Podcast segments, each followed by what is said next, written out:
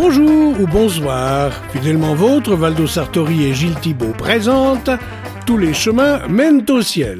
Cependant, il est indispensable d'avoir suivi l'épisode précédent pour bien comprendre l'intrigue de cette nouvelle de Roald Dahl.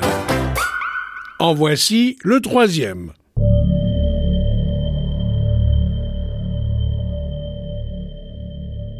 Soudain, la voiture s'arrêta. Voilà. Nous sommes bloqués, je le savais. Non, monsieur. Nous sommes arrivés, c'est l'aéroport. Sans un mot, Madame Foster bondit dehors et se précipita vers l'entrée. À l'intérieur, il y avait une foule de gens, des passagers déçus pour la plupart qui se pressaient autour des guichets. Elle se fraya un chemin au milieu d'eux, puis s'adressa à un employé. Oui, madame. Votre vol est remis à plus tard. Mais ne partez pas surtout. Le temps peut s'éclaircir d'un moment à l'autre.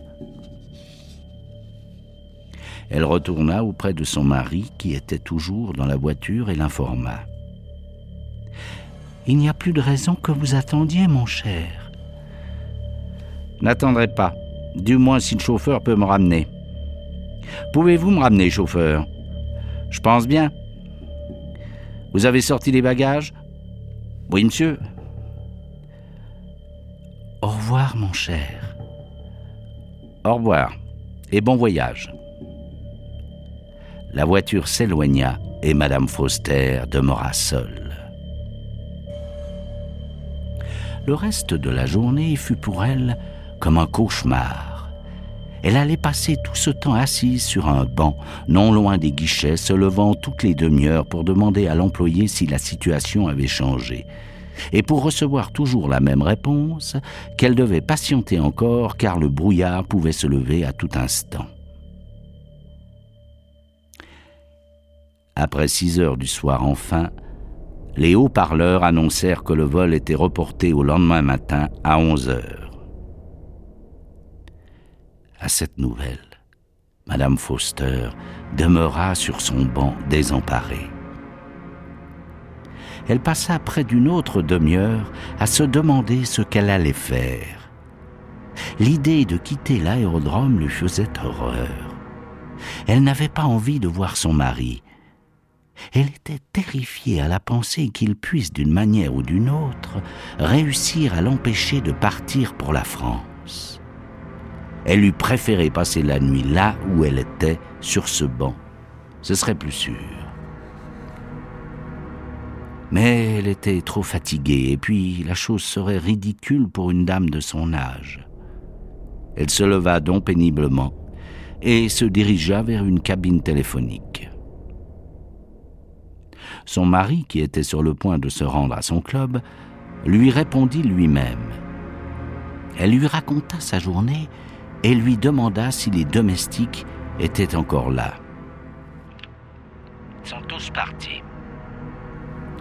Dans ce cas, mon cher, je vais prendre une chambre pour la nuit, dans un hôtel. Ne vous inquiétez pas. Ce serait une folie. Vous avez une grande maison ici.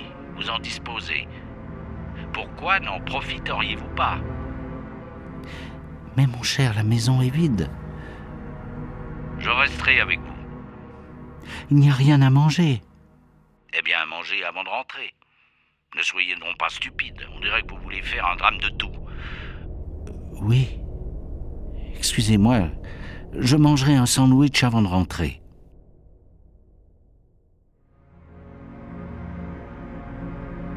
Dehors, le brouillard était moins épais. Mais le parcours en taxi fut long et il était tard lorsqu'elle retrouva sa maison de la 62e rue. À son arrivée, le mari sortit de son cabinet de travail. Eh bien, comment était Paris? Nous partons à 11 heures demain matin. C'est sûr. Vous voulez dire si le brouillard se lève? C'est en bonne voie, il y a du vent. Paraissez fatigué. Vous avez dû passer un moment difficile. Cela n'a pas été drôle, en effet. Je pense que je vais me coucher tout de suite. J'ai demandé une voiture pour demain matin. Pour 9 heures. Oh, merci, mon cher.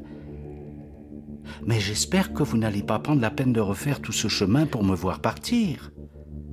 Non, je ne crois pas. Mais vous pourriez peut-être me déposer au club en route.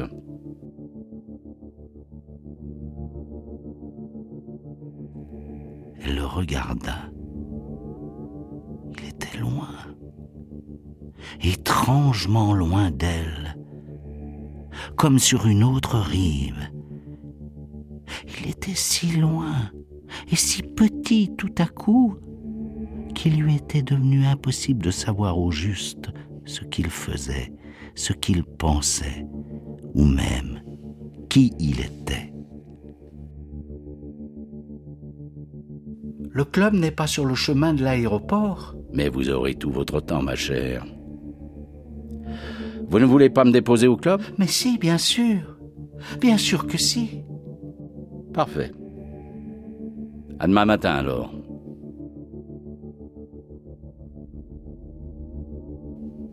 Elle monta dans sa chambre au troisième. La journée avait été épuisante et elle s'endormit aussitôt.